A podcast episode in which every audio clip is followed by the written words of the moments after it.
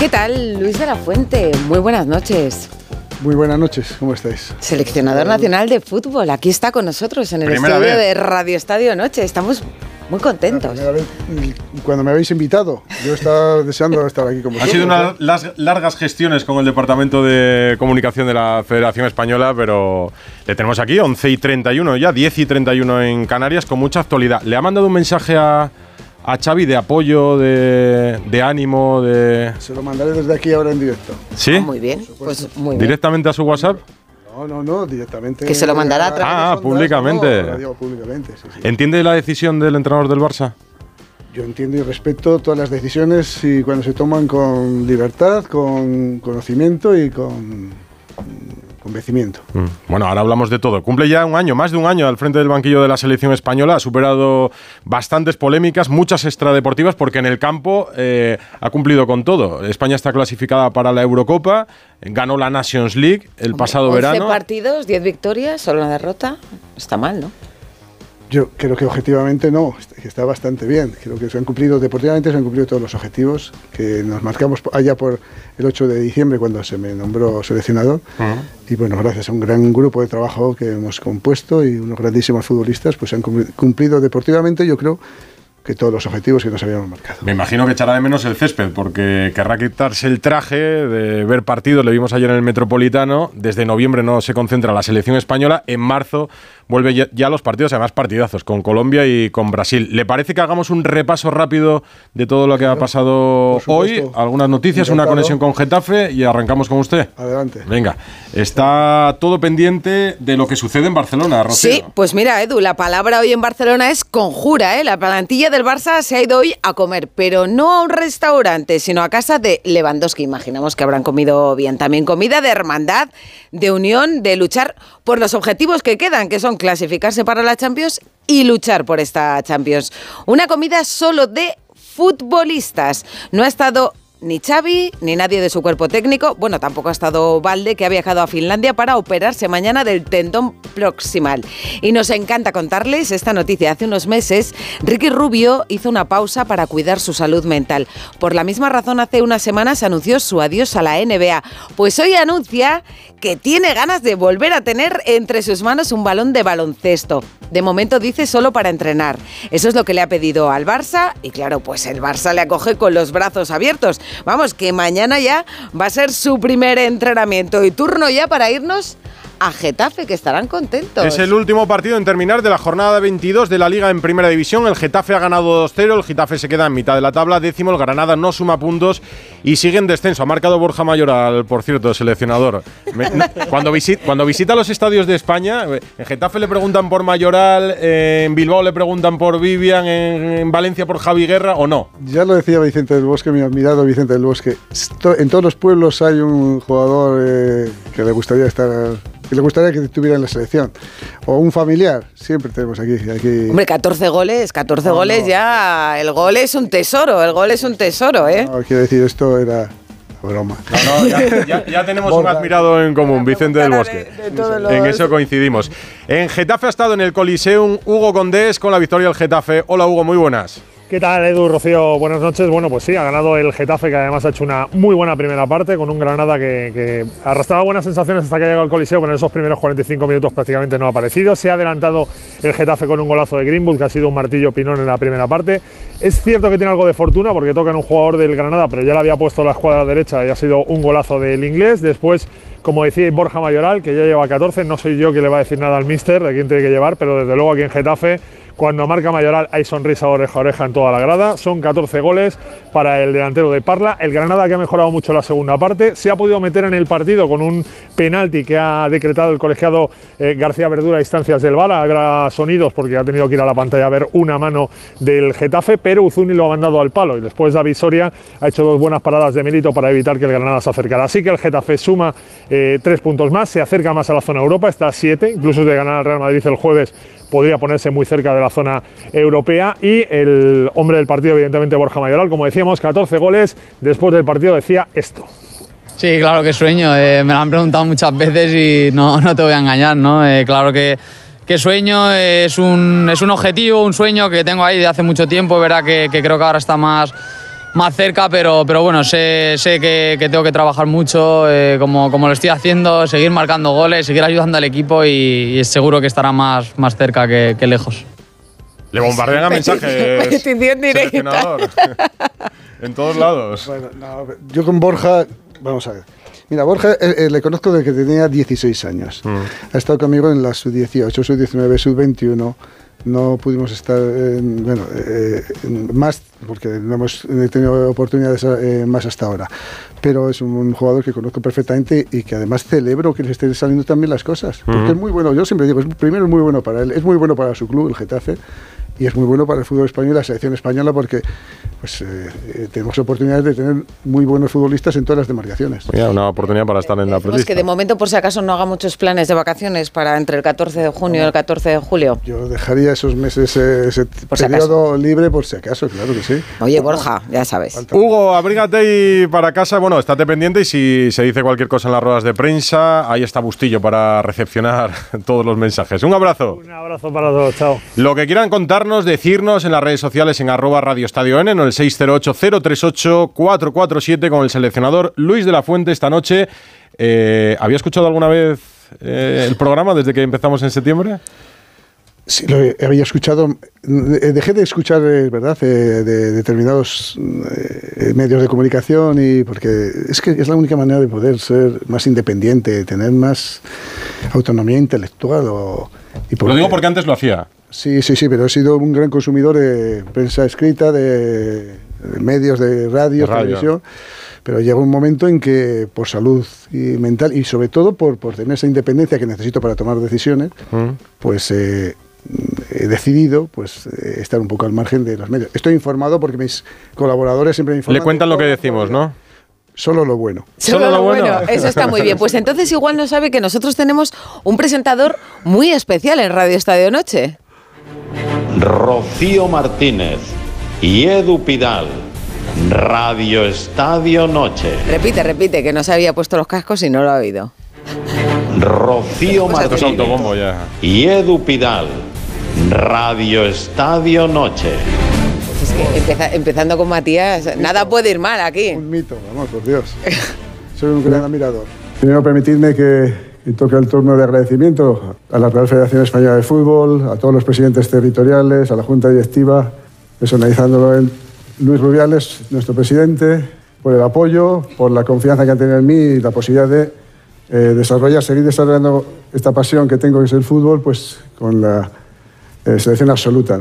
También quiero eh, agradecer, eh, Molly, muchas gracias por toda la seguridad, la tranquilidad. Francis, coordinador, amigo del alma. Termino con todos mis compañeros, eh, algunos no han podido venir, gracias por haberme apoyado día tras día. Y Paloma, mi ángel de la guarda, mi Pepito Brillo, muchas gracias. Permitidme que he dejado... Son sus primeras palabras como seleccionador en su 12 presentación. de diciembre de 2022. Hace 403 días que se sentó en esa sala de prensa ante los tiempo? compañeros.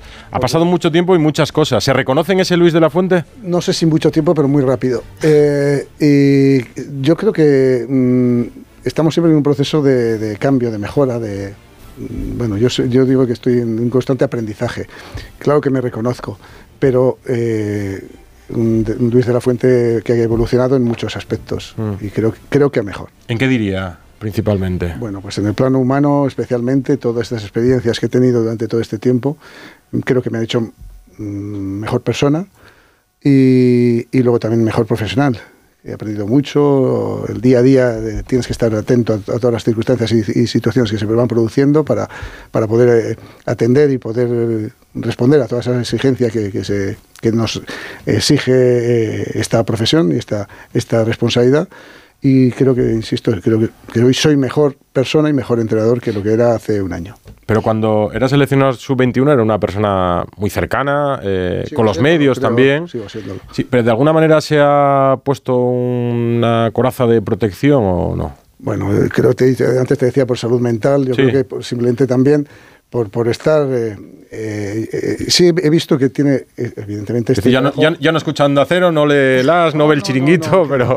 No, pero quiero decir, es que es una forma de, de estar más fuerte y de estar más seguro para tomar decisiones de un gran calado, de una gran responsabilidad. Es, es, es, es obvio que, que esta, esta, eh, este trabajo que tengo que, que desarrollar mm, tiene una gran repercusión mediática, una gran repercusión a, a nivel de toda España. Estamos representando, para mí es muy importante, representar a mi país. Y para mí es, un- es la máxima responsabilidad. Entonces tengo que estar a la altura. Y para poder responder a esa exigencia necesito tener mi espacio. Necesito tener, y lo he aprendido durante todo este tiempo, seguramente no, no dejar de ser atento y amable con las, pero no solo con los periodistas, con cualquier persona. Yo creo que, que hay que ser eh, educado, hay que ser cercano, hay que ser accesible, pero ¿por qué no?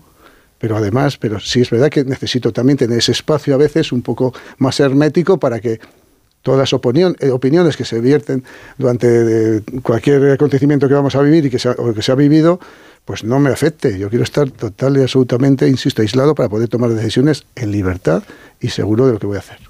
Precisamente por esta responsabilidad, no sé si en este año y poco ha vivido sus mejores y sus peores momentos en- de carrera profesional, claro. Ha sido un año muy intenso, Rocío, intensísimo. Yo siempre he querido que, que a mí se me cuestione por el fútbol. Yo dije, además eso no me, me- de verdad no me inquieta nada. Ahí estoy totalmente tranquilo, estoy liberado. A mí que se hable de fútbol y que se me cuestione por decisiones futbolísticas, resultados. Entiendo que es así. Lo que me incomodó más fueron situaciones ajenas al fútbol que, eh, que me hacen sentirme, y digo incómoda porque pues, no, no me movía cómodo en ese ambiente y no me gusta que, que- se me hubiera eh, cuestionado o, mm, bueno, pues, censurado por, por esos aspectos extradeportivos, ¿no? que además eh, ya en su momento dije lo que tenía Sí. que decir y, y- y creo que está más que todo dicho y bueno, sin más. No, son- es un- una página pasada, un episodio pasado. ¿De cuál habla en concreto? No, de todo, pues yo creo que pues eh, los acontecimientos que suce- eh, sucede- sucedieron ahí después de la asamblea y demás. En la asamblea de Rubiales, Sí, fue, la que anuncia que no dimite. Sí, exactamente. Claro, pero, pero eso también forma parte de su eh, trabajo como seleccionador. Usted representaba a la selección española. Sí, pero bueno, eh, mi responsabilidad es deportiva. No, Bueno, hay responsabilidades de todo tipo. Bueno, sí, yo tengo que dar una imagen, tengo que dar un- eh, representar, represento mucho, he dicho, no solo una, una federación, represento un país. Y para mí es muy importante representar a mi país como corresponde. Entiendo que corresponde, entonces hay situaciones que, que uno pues, eh, pues, pues, se puede equivocar. Yo en su momento en esa situación lo pasé mal, creo que me equivoqué. Bueno, ya pedí disculpas y, y- y ya está. Y vamos a empezar por lo deportivo, se lo juro. Pero no, no, pues ya está. Ha ido Mira, usted eh, ahí. Ya he empezado yo con esto y yo... No, pero, sí, pero sí. ya que vamos a lo de la Seguro, asamblea. seguro que se ha arrepentido muchas veces de, de aquellos aplausos. Yo creo que, que su perdón Sí, pero- fue sí, Bueno, el sí. perdón de Luz de la Fuente. A mí me sonó sincero en la, en la rueda A mí de me llegó tarde. Eh, yo vi la asamblea, eh, yo entiendo que en un momento de colapso, de bloqueo, usted explicó que es que esperaba que el presidente dimitiese, como esperaban muchos en la asamblea, hubo gente que se levantó a aplaudir o no. Eh, no lo hizo una sola vez, lo hizo varias veces. Además, las cámaras de la realización de la federación le enfocaban a usted en primera fila, junto a Bilda. Los dos aplaudieron, los dos se pusieron de pie, aplaudieron cuando anunció que no dimitiría, aplaudieron cuando habló del falso feminismo, aplaudieron en varias ocasiones. ¿Lo hacía por agradecimiento a una persona que le llevó al cargo de seleccionador? No, pues realmente por eso te digo que yo, mira, ahí sí me preguntabas antes si me reconocía hacía un año como entrenador. Yo inmediatamente después de ver esas imágenes fue cuando no me reconocí. Y fue cuando sentí vergüenza. Y dije, joder, no era yo. A mí, de verdad, vuelvo a decir, no me importa que se me cuestione deportivamente, que me critiquéis, que me da igual. O sea, me da igual. To- Todos tenemos nuestro corazoncito, no nos da igual. Mentiría si dijera que me da igual con este eh, eh, eh, tono que lo he dicho. No me da igual, por supuesto que todos tenemos nuestro corazoncito y, y la crítica pues hace daño. Pero bueno, uno lo lleva de una manera, de una manera como corresponde cuando eh, eh, se ciñe en, en crítica deportiva. Pero en ese momento, vuelvo a decir, no era yo, me equivoqué. Mm, Te convencería más, te convencería ¿Y por qué menos. tardó hombre. más de un día en, en pedir perdón? Porque las cosas hay que reflexionarlas, Edu. Pero es que antes llegó eh, la inhabilitación de la FIFA. Que no tengo y una idea. hora después No, llegó no, su comunicado. sí, eso- sí, eso sí. ya bueno, no. Mira, O sea- yo los tiempos Edu, Se- eh, la, la asamblea se celebra en agosto, por situar a la gente que no se acordará. La asamblea se celebra a finales de agosto, un viernes. El sábado, la FIFA anuncia que inhabilita a Rubiales. Y una hora después nos llega un comunicado de Luis de la Fuente en el que pide disculpas. ¿Tú te crees, Edu? per- Perdona que te interrumpa. no, pero que la gente puede entender ahora que Luis eh, Rubiales ya está fuera de la federación, Luis de la Fuente censura a Rubiales. No lo hizo antes, No, lo hizo no después. censurado nada. Yo censuré, sí, bueno, un comportamiento. comportamiento, su comportamiento, sí. Creo que era, vamos, lo había dicho el. Pero después dicho de que la. FIFA ya- ¿Tú crees, de verdad, de verdad, con sinceridad, con la mano en el pecho? ¿Sí? Supongo. ¿Tú te crees que en una hora yo no estoy capacitado para preparar un comunicado en una hora? Vosotros sí, sois profesionales de eso. No. De igual manera, yo, yo soy capaz de preparar una sesión de entrenamiento en 10 minutos, algo que no haríais vosotros en, en dos días. Dicho esto, quiero decir. Yo lo que, creo es que ese comunicado podía estar preparado desde el viernes y en el caso de que Rubiales fuese inhabilitado, se lanzaba el comunicado. En el caso de que Rubiales siguiese, no. Si por pensar en seleccionador podemos O sea, pensar de todo. pero bueno, podemos pensar, pero me estás preguntando y yo te estoy respondiendo, ¿no? Pero suena raro, ¿no le suena raro? Yo no, a mí no porque yo Cuando lo vio la viví- inhabilitación de Rubiales no dijo, alguno va a decir que lo hago ahora porque Rubiales ya está no, fuera. no pensé eso, pero es que Ni lo bueno, pensó. no, no te- vamos ni lo pensó porque es que no se produce por esa circunstancia.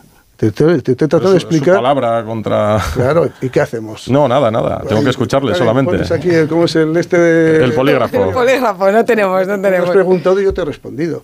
Ahora, ¿que me quieres creer? ¿Que no me crees? Pues, ¿qué quieres que te diga?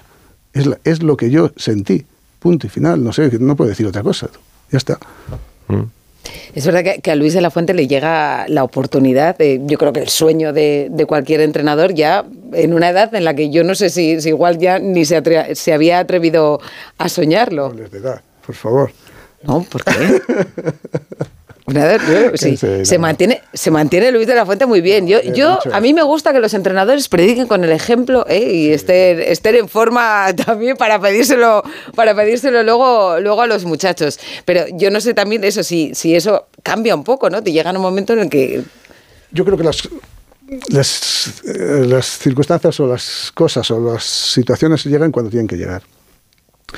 Yo después de muchos años en el fútbol, muchos, en los que he vivido una etapa im- importante como futbolista, una etapa como entrenador, importante en lo que yo me había movido, pues se me presenta la oportunidad de estar en la Federación Española de Fútbol de una manera casual, total y absolutamente casual. Yo ni pensaba, yo no sabía, he dicho mm, muchas veces, yo no sabía ni lo que hacía un seleccionador. O sea, no tenía ni idea. Yo cuando yo me encuentro en la selección, en la Federación Española de Fútbol, que Ha- Había entrenado en la cantera de Lezama, dirigió 11 partidos del Alavés en Segunda B y en la temporada 11-12 le llama a la federación No, y... no, no. y hay que informarse un poquito, Edu. y- no, no, en la cantera- me lo contó Villar en Navidad, o sea que... No, pero tampoco hay que informar. En Sevilla, a- bueno, sí, Ángel, por resumir. y de- no, y entrenaba en Sevilla, en categorías inferiores en Sí, Sevilla, entrenaba sí. en los Reales- Bueno, por en- dar un en- repaso. Sí, pero quiero decir que en, en- en el- en la categoría que yo me moví, en Mm. el fútbol de formación, era difícil encontrar a alguien con más preparación y, forma, y, y- y bagaje que yo. Mm. Trabajo en dos de las mejores canteras del mundo del fútbol, de- de- del- en cuanto a forma, de fútbol No, no, sí, su, su- su llegada a la categoría inferior es de la, sele- de la selección no es discutible. Bueno, pero- bueno, pero eh, es que luego hay un proceso de formación en lo que voy quemando etapas y en todas las eh, categorías que, que tuve que entrenar en la federación hemos conseguido objetivos. Hemos ganado en todas. Pues llega un momento en que se presenta esta oportunidad y que le dices que no, ¿cómo no voy a decir que no? Si No, es que yo me sentía preparado. Ah. Otra cosa es que vosotros queráis, o otros medios, quieran ver- ver- eh, vender la, la historia de que necesitabas un, un seleccionador de más relumbrón. Bueno, pues mira, este Eso lo dijeron personas cercanas a Rubiales. Sí, pues, a mí me dijeron, me parece muy bien. a mí me dijeron, por ejemplo, no, pero yo le cuento porque no las cosas no las decimos porque sí. pe- Personas del entorno de Rubiales en ese momento decían, Bueno. la Federación ha optado por eh, una persona de la casa, de la confianza de Rubiales, eh, con- en un carácter totalmente opuesto al de Luis Enrique. No voy a decir más dócil, pero sí eh, eh, más cercano, que, que no va a No ser. Yo no soy dócil. No, no, yo Soy no digo dócil. respetuoso y no confundamos eh, educación con debilidad. No nos equivoquemos. Pero cuando Rubiales le da esa oportunidad, por eso entiendo yo que puede ser más agradecido en esa situación que en Yo otra. soy muy agradecido a todas las personas que han hecho algo por mí. Eso por principios. Soy agradecido a todas las personas que durante toda mi carrera, mi vida, han hecho algo por mí. No lo voy a olvidar nunca, por supuesto que no. Faltaría más. Ahora, que entienda que, les debo algo, Lo único que debo es con mi trabajo. Y además mi trabajo, con todo eso que estamos hablando, esa gente que apostó por mí no se equivocaron. En un año hemos conseguido todos los objetivos deportivos. Luego, tan equivocados no estarían. Seguramente necesitaría igual eso que llaman algunos de ese perfil que no sé cómo lo Pero llaman. no entiende que, que llamase la atención que usted entrenase en segunda vez, estuviese mucho en categorías inferiores, pero no entrenase en segunda división, no entrenase en primera división. No, no a clubes Hombre, grandes o pequeños. Alguien que me digas, hombre, dicho esto, parece que, puede- que llego al fútbol. Hombre, estamos hablando de alguien que ha tiene jugado. un bagaje estamos seleccionador. de que ha jugado 250 partidos en primera división, que he sido campeón de liga, de copa, de supercopa, he sido internacional, papá, papá, papá. Mm. Luego, parece que estás hablando de alguien que llega aquí, que llega de una oficina. O sea, no lo entiende. Entonces. No, pero es, vamos, es que no lo entiendo, ¿sabes por qué? Porque esto es muy sencillo. En 11 años en la Federación Española de Fútbol, que esto, ser seleccionador es una especialidad. No se trata de ser un entrenador de campo, que yo también lo he sido de campo en un club, es totalmente eh, eh, diferente. En 11 años en los que he estado en la Federación, etapa a etapa he ido demostrando, como otros compañeros, que también están perfectamente capacitados para poder ser mañana, el día de, de cuando corresponda, Sí, lo seleccionados entiendo, pero, es No, un, no, pero- pero es déjame un caso extraordinario. Quiero decir, en, en 60 y- años creo que hay porque- dos y porque casos. y porque o sea en 70 extraordinario tiene que que ser- es injusto. No, pero es extraño, ¿no? Bueno, depende. Es debatible. Pero, y Pero es siente, que debatible que no es debatible. pero- y siente un poco que precisamente, ¿no? Eh, usted definía otros entrenadores de más relumbrón. eh, siente que precisamente eh, por eso no se valora tanto lo que hace, ¿no? Que, que igual a cualquier otro entrenador dice, ha ganado la Liga de Naciones, ha ganado 10 partidos de 11, no son 27 goles a favor, 5 en contra, clasificados como primeros de grupo. ¿Siente que, a- otro de más relumbrón se lo hubiera yo- valorado más? Es que no, no me lo planteo así siquiera. Yo sí noto el, el reconocimiento de la gente. Yo estoy en la calle. Yo sigo haciendo una vida muy similar a la que hacía antes. Te diría casi igual. Y yo estoy en la calle mucho. Y yo donde voy, la gente demuestra un cariño, un reconocimiento, un, dar un valor a una realidad que es objetiva y que en el fútbol son datos y, lejos de, de- de pronósticos, aquí son datos y la gente lo reconoce y me valora y yo me siento muy querido. Y además tampoco necesito mucho más para sentirme feliz y sentirme reconocido. Es difícil discrepar eh, con usted por el buen talante que tiene. Pero el debate existe. Bueno, pues me parece muy bien. ¿Y qué hacemos? No, deba- debatir. Pues debatir, pues ya está. Mira, yo, yo le doy, yo le doy una, una idea. Ganamos la Eurocopa y ya se acabará el debate, digo yo, ¿no? Mm, yo no soy mucho de alardear porque, entre otras cosas, yo no soy solo el protagonista de esta historia. Yo tengo un grupo de trabajo que sin ese grupo de trabajo no sería nada. Tengo unos jugadores, dirijo unos jugadores que son excepcionales y que tengo, creo que tienen, porque los conozco, eso sí, y lo dije el primer día y sé que es un poco pretencioso, seguramente mejor que nadie, es el futuro del fútbol español y ese presente del fútbol español como nadie, seguramente como algunos otros compañeros de, de, mi, de la federación, pero más que yo no, serán iguales también. Entonces sé que ten- esto augura un gran porvenir, un gran futuro. Entonces yo soy muy optimista. ¿España favorita? tenemos todas las posibilidades de estar peleando por lo máximo. Yo no estoy en, ese de- debate que dice Eduardo, de, que si eres favorito, que si tienes que ganar, si no ganas es un fracaso. No, no. Eh, Seguramente la gente que no ha estado en el deporte y que no sabe lo que cuesta ganar, son los que enseguida ponen la etiquetita esa de mm, fracaso. No, aquí estamos, vamos a pelear por ganar y vamos a estar en disposición de ganar, pero vamos a jugar con, eh, competir con otras selecciones tan potentes como exactamente como nosotros. Y, a veces el ganar o no ganar es una línea no delgada, es que pegue y bote un milímetro dentro o fuera de una raya de, de- de- que marca, delimita un campo. Entonces, vamos a estar en disposición de, de pelear por ganar. Y seguro que España va a estar orgullosa de nosotros, seguro. Eh, es el primer gran torneo, ¿no? Al margen de, de la Liga de Naciones, eh, al que se va a enfrentar eh, Luis de la Fuente. Eh, Albert Luque hace unos días en Movistar con nuestra compañera Mónica Marchante dijo que la renovación estaba hecha. La renovación de Luis de la Fuente no hasta después de la Eurocopa, sino hasta después del Mundial. Claro, en una federación en la que hay una comisión gestora que estamos pendientes de, de unas elecciones, este asunto, ¿usted afirma algo ya? No. Mira, yo lo que pretendo es estar feliz donde tenga que estar trabajando, pero que la gente que esté también, que tenga que tomar esas decisiones, esté total y absolutamente convencido también y estén tan felices como yo. Creo que tiene que ser una felicidad compartida. Entonces llegará el momento adecuado cuando yo no sé los tiempos que hay que manejar, la- no sé. que hay que- En los ritmos de Rocha muy lentos. Eh, pues, cuando corresponda. Yo Las elecciones, dice. porque cuando, sí, pues no sé si se tienen que producir antes de las elecciones, pero de todas formas tampoco estamos hablando de algo excepcional.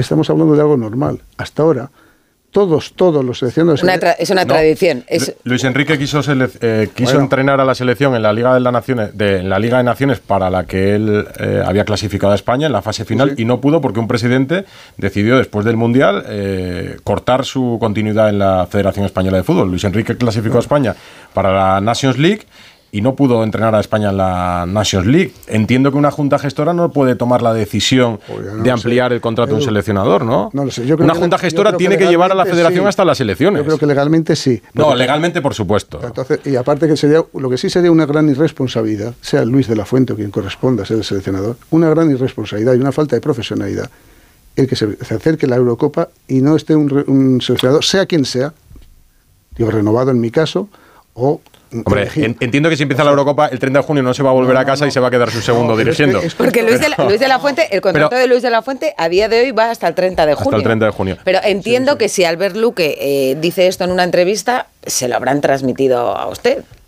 Vamos a ver, nosotros eh, sabemos que eh, la sintonía entre ambas partes es fantástica. O sea que sí, que le han No, dicho. no, no, Luis, hasta después del Mundial. No, eh, eh, hay que hablar, tenemos que hablar muchas cosas, Rocío. No, esto no es, un, es un- una ¿Y preferiría hablarlo con Pedro Rocha o con el nuevo presidente elegido ya por una Pero asamblea? es que, lo que, es que eh, todo lo que eh, se demore ya eh, las elecciones, es que igual es demasiado tarde. Tú imagínate Mm. que se, hay un nuevo presidente en junio, ¿sí? No, en junio no lo va a ver. No sé, mayo. ¿Será antes o será después? Es igual, ya para mayo me parece muy tarde. Sí, seguro. En el caso de que, Por eso que pienso que lo dejaremos para que- después del que verano. no lleguemos a un acuerdo. Mm. Que piensen que yo no tengo que ser. Mm. En mayo es demasiado tarde. ¿Cómo tú te piensas que en mayo, bueno, pensará, pues habrá gente que sí, que pueda pensar que en mayo es el momento para empezar a preparar una Eurocopa? No, pero es que están hablando de firmar hasta después del Mundial, no hasta después de la Eurocopa. No, pero es que esa decisión se ha tomado siempre aquí, siempre que por se- un presidente electo. no, no sé. Siempre. Legalmente, créeme, ahora ahí sí que no sé qué decirte, es que Hombre, legalmente que un no sé- presidente que tiene que conducir a la federación a unas elecciones toma la decisión de firmar a un seleccionador hasta el año 2026, entiendo que usted no se puede venir a casa desde Alemania el 30 de junio si la Hombre, selección juega el día 3, es que- pero de ahí a firmar un contrato hasta 2026, ¿no consideraría Es que no, no, incluso... es, es que es lo que se ha hecho, es que hay que pensar, es que aquí en la selección, no, en cualquier selección, en cualquier proyecto futbolístico, eh, lo que no puede ser es pensar eh, en la- el corto plazo. Es que aquí tenemos que pensar en la clasificación para ese mundial una vez que termine la Eurocopa. Pero tendrá que hacerlo un presidente elegido democráticamente. Es que, pero si vamos, si legítimamente, si legalmente. Es que este es un presidente al que dejó a dedo Rubiales después de una asamblea. que- pero que- no, se lo digo yo, dimitió a todos y dejó a vamos, Rocha. pero él puede tomar ese tipo de decisiones. Está, está, eh, que no es- o sea, eh, está legalmente, puede tomar ese tipo de Si decisiones. va la legalidad, sí, seleccionador. está, Legalmente punto, puede hacerlo. Y es que irresponsablemente debe hacerlo, sea Luis de la Fuente o sea quien sea. Me gusta el debate, estamos debatiendo. Pues, pues, pues vamos a hacer una pausa y volvemos enseguida. Que hoy tenemos a Luis de la Fuente, el seleccionador nacional de fútbol, aquí en Radio Estadio Noche de Cero. Radio Estadio Noche. Rocío Martínez y Edu Pidal. 12 y 1 y estamos con el seleccionador Luis de la Fuente. Sí, puede ponerse. De No, momento vamos a hablar los que estamos, en el estamos- estudio. Estamos no- aquí. no Eh, tiene que escuchar nada. ¿Tiene la lista clara? ¿Tiene ahora lista en marzo para los dos partidos amistosos que hay? Pero ¿cuánto, Sí. ¿cuántos? ¿Cuántos tiene claro? Vamos a ver, eh, la lista de marzo pues la tenemos casi, casi mente, sí, pero que eso eso estamos hablando ahora. ¿De 25? Eh, seguramente sí puede ser. En- en- teóricamente son 25. Ya veremos si algún, en algún momento podemos llevar alguno más. Llevamos alguno más, ¿no? Que es el momento para ver, a- ver esos últimos mm, detalles, algunas sensaciones con algún futbolista más. Pero bueno, dicho esto, la buena noticia es que tenemos la base hecha, construida, una gran base. Hacía referencia antes que conozco muy bien a todos estos futbolistas, tienen una gran, eh, un gran talento, una gran capacidad para desarrollar su trabajo y son muy buenos, además muy buenos competidores, creo que nos hacen ser muy optimistas. La base está hecha. Ahora, quedan todavía cinco meses, hasta marzo dos, pero quiero decir, hasta la gran cita de, de junio quedan cinco meses y desgraciadamente estamos viendo que está habiendo muchísimas lesiones y seguramente que alguno de estos jugadores, insisto, desgraciadamente algunos se recuperará, pero otros se van a lesionar. Entonces, bueno, esos son los jugadores que pueden ir bailando 3, 4, 5, ¿no? Valde, ah, claro, Valde se Valde, por ejemplo, eh, que Valde, para sí, operarse. otro- sí, pero bueno, es una intervención, ya son 3, 4 meses. Mm. El otro día hablé con él y estaba muy fuerte, es una buena, muy buena noticia, pero, pero son meses para difíciles Para llegar justo. recuperar. También hay buenas noticias, como hay muchas irrupciones ¿no? de, de jugadores que se están convirtiendo un poco en sensación. Me imagino que estará muy pendiente del Girona, por ejemplo. Claro. Aleix García entró en la última lista, ¿no? muy pendientes. Pero hay alguno más por ahí, ¿no? Claro, claro. Es que, pero si es que aquí podíamos hacer seis, cinco, seis listas y todas muy competitivas y todas con muy buena pinta. Oye, a mi pueblo, jodido es que la tengo que hacer yo.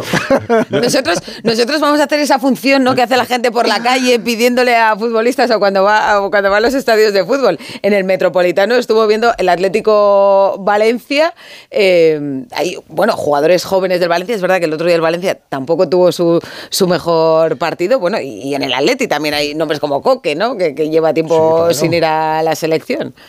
Estuve con la gente del Valencia en el palco, también del Atlético de Madrid, obviamente, y les dije lo que celebro la apuesta y con lo que me gusta la apuesta del Valencia, la valentía de, de Pipo Baraja.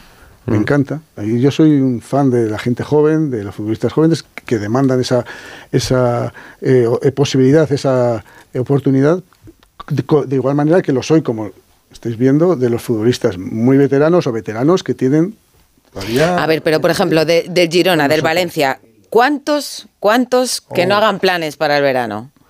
Yo les aconsejaría que no si hicieran acaso. ninguno. Ese mes que no hicieran ninguno. que ninguno. Está muy abierto. Ningún jugador nacido en España puede hacer No, planes. Eh, en los palcos se le insinúan agentes Ah, directivos. ah, No, cuidado no. con las palabras, cuidado con las palabras. No, pero se le insinúan, oye, mire qué bien está este seleccionador, mire qué bien. Eh, Aunque sea en tono de broma, se lo dirán, ¿no? Sí. Hablamos de fútbol y cuando hay confianza, pues la gente. mm, conmigo se puede hablar de todo. Eh, En lo que sí coincidimos es que los resultados eh, deportivos son excelentes y la lista es bastante reconocible, porque yo creo que de 25 que pueda llamar en marzo, seguro que si nos ponemos 18, 19, 20. A, a Fernan- a Fernando Burgos lo conoce, sacar. ¿verdad? A Hola, Fernando. Burgos lo conoce. ¿Qué tal, Fernando? Como habéis dicho, que, que esté Sí. aquí. eh, de los últimos siete seleccionadores, de los últimos 24 años, aquí han estado todos menos uno.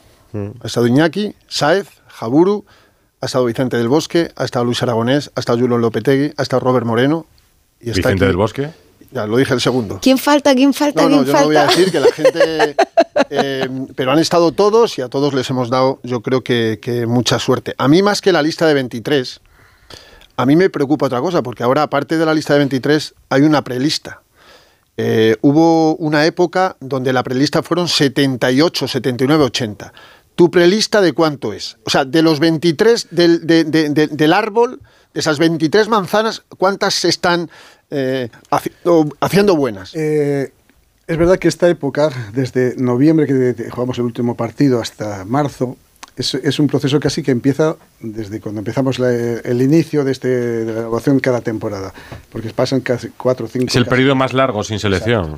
En- Además, un periodo también muy, muy importante porque hay muchos futbolistas que están apareciendo, futbolistas que están en forma, chicos que igual no tenían eh, momentos, eh, oportunidades en sus clubes y los empiezan a tener. En fin, son- es un momento muy importante. Entonces, es- normalmente es también cuando la lista es más amplia.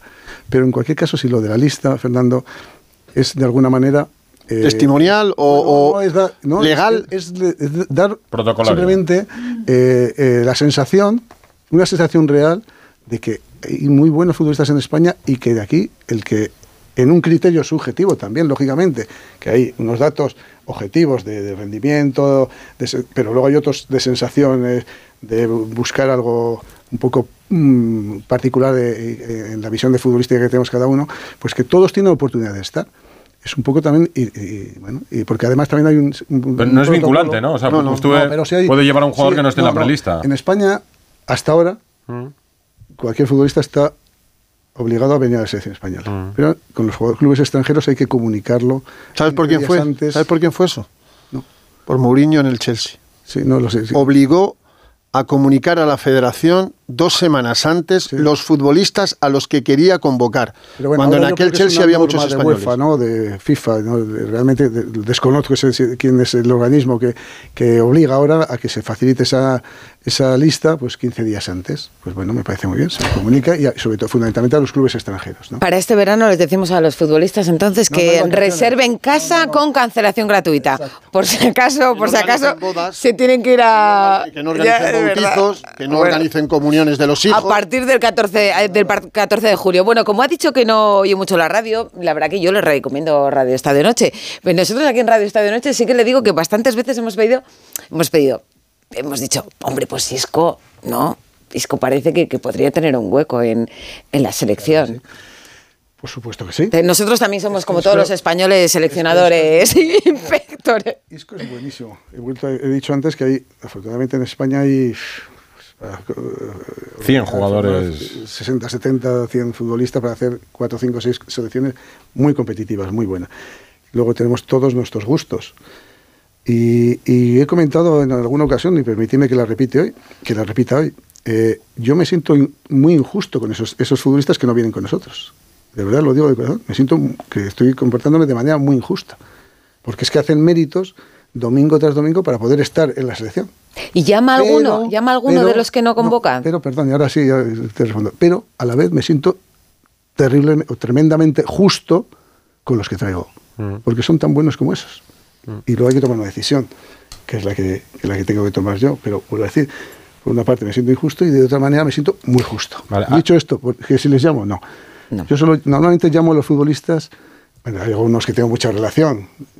Decía antes de mi conocimiento con, eh, con todos estos futbolistas que estamos, la gran mayoría están hoy con nosotros en la, en la selección A los absoluta. lesionados.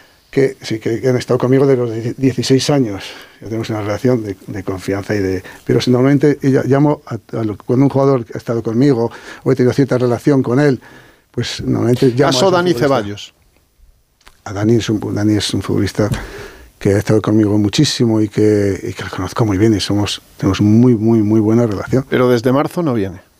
Bueno, pues tampoco ha jugado demasiado, ha estado lesionado, ahora está empezando a tener más importancia también en su club. Que además, sí es una cosa que, que quiero también comentar, que es que no es- es imprescindible el tener 90 minutos jornada tras jornada para estar en una selección, porque confederar una selección no se trata solo de eso.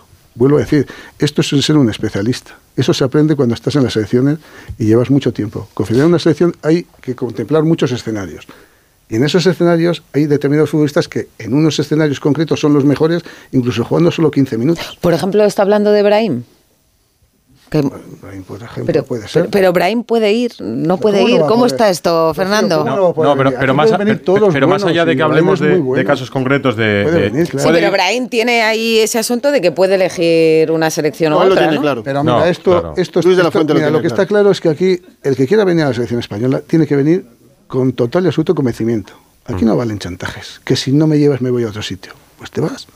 No, pero Brahim quiere jugar con España. Ya lo sé, por eso yo lo Claro. le conozco. Por, por eso digo que, mucho, más allá de que discutamos, oye, puede ir Vivian del. Atleti, puede ir Isco del Pero Betis no, lo del. Atleti, lo del Atleti, a- déjaselo que está seguro aquí. Puede- Esto, lo del Atleti se lo dejamos a García, seguro. Puede ir eh, eh, Miguel Gutiérrez en lugar de Valde que se ha lesionado. Esos son gustos, son decisiones del seleccionador. Pero sí que hay decisiones, a lo mejor de jugadores clave. Por ejemplo, el caso de Brahim. Brahim quiere jugar con España. No es que esté supuesto, esperando lo sé, lo sé. a que usted No, le diga no, sí lo o no sé. para irse con Marruecos. Claro. Quiere jugar con España. sí, vamos a ver, Edu, Brahim, le nos conocemos desde hace. bueno, es que ya sé que, esto es, es muy reiterativo Hmm. pero en mis que- explicaciones. claro. Hmm. Es que lo conozco cuando. que vosotros no sabían ni que era Brahim. Y yo, yo le conocía ya cuando tenía 16 años. Ya entre- venía conmigo a la selección. Hmm. O sea, estaba en, en el Elite Sub-19, en, su- en Europeo Sub-21.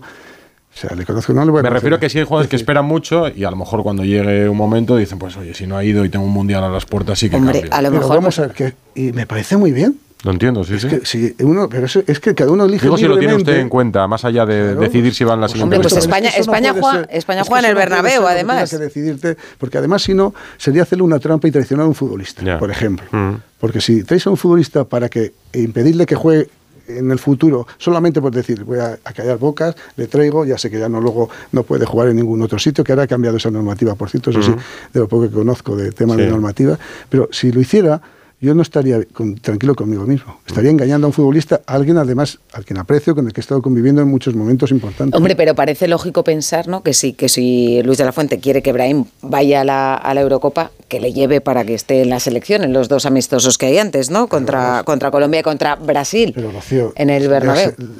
Se, se llame Brahim o se Sí, sí, no, no, digo, porque estamos hablando de este- García o se llame Iván Martín o se llame...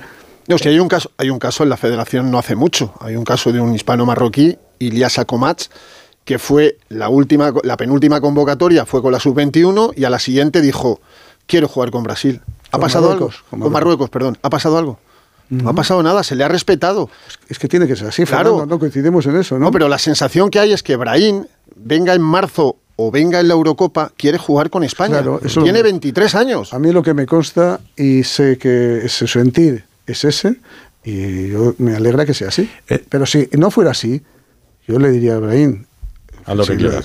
libremente haz lo que tú quieras. Me Eh. si es lo mejor, piensa que es lo mejor para ti. ¿Es excluyente eh, para Laporte jugar en Arabia Saudí? ¿Y no una liga europea? o- Hemos, hemos demostrado que no. Pero además es que eso es un dato que también he comentado en alguna otra ocasión.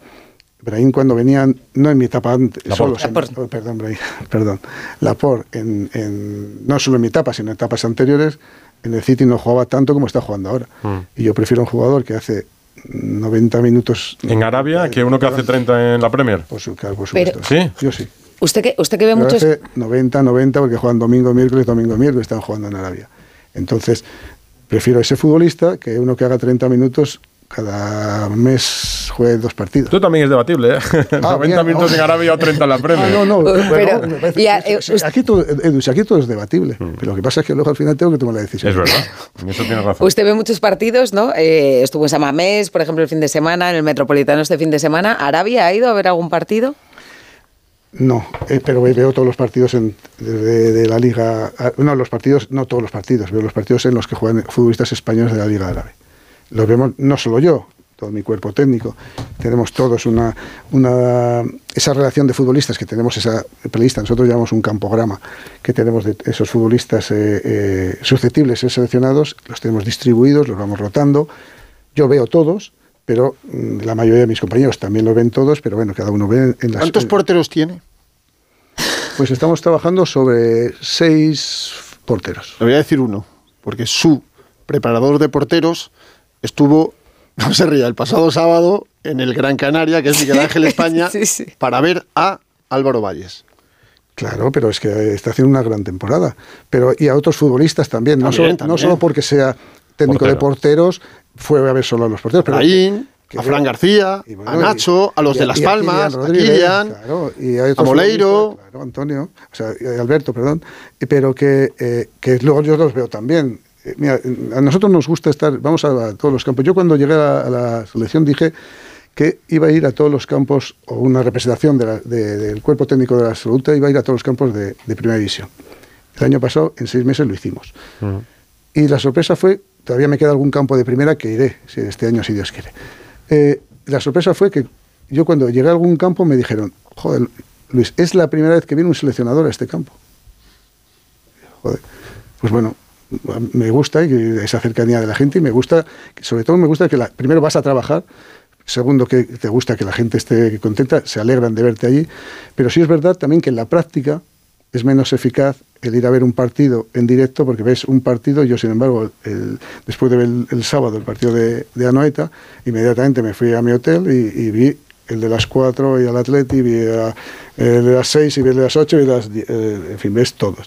Es menos, pero hay que estar y a los clubes De- les gusta que esté presente. Y además, si eres uno de esos, o piensas que puedes ser uno de esos 60, 70, pues ese día, claro, intentas, intentas dar lo mejor de ti. Es importante también, para, es bueno para el futbolista y para el club. Bueno, y para que esté ahí también con la chispa, ¿con los entrenadores habla? No, no, normalmente con alguno, excepcionalmente sí, que tengo relación, de- no de ahora, de hace mucho tiempo sí, pero normalmente en pocas ocasiones. Si no es algo que coincidamos, pues por supuesto si coincidimos sí, pero no una llamada para nada. No me gusta porque parece que estás interfiriendo en algo. Con Ay, que, que con ha Xavi, quedado, no, ejemplo, claro, ha quedado en que le iba a mandar un mensaje a, Xavi- a Xavi aquí en Claro. Radio Estadio no, Noche. no, me has preguntado, Edu. Sí. Pregunta, me has dicho, ¿no? Sí, Me has sí. comentado si. Si le había mandado un mensaje de apoyo. Y ha dicho que se lo iba a dar a qué. No, pues, no, por supuesto, yo le deseo todo lo mejor. Le deseo lo mejor porque, como a todos mis colegas, pero con Xavi he tenido una relación muy buena y tengo, y, y que decida. que- esto se trata de ser feliz. Y yo dije desde el primer momento que yo estoy donde quiero estar. Desde que estoy en la federación, estoy aquí porque quiero estar. Y porque me siento realizado, feliz y, y realizando un trabajo que me apasiona. Pero si no lo estuviera, ni siquiera hoy estaría en la salud, fíjate tú. En el caso Gaby, eh, Xavi se portó bien con usted. eh, públicamente le descargó de cualquier responsabilidad, Es dijo que, que- las lesiones son... Voy a ser un poco. Es que el que no se portó mal actuó de una manera, como ya lo dije en su momento, total y absolutamente miserable. En el Fútbol Club Barcelona, No, no he dicho- dentro del Barça. no, no sé quién. eh, no, mira, quién yo, fuera. yo- yo le cuento la información. Dentro del. Digo, porque la contamos aquí, creo que eh, David ese día. Dentro del Fútbol Club Barcelona eh, contaban que antes de una convocatoria, o la convocatoria de la selección, envían un informe con el estado de, de todos sus jugadores. Por ejemplo, en el caso de Gaby. Esto lo advertían dentro del Barça. Eh, Gaby llegaba eh, ligeramente sobrecargado y especial atención y tal. Molestó que Gaby jugase los 90 minutos del primer partido con Chipre y que fuese titular también en el segundo.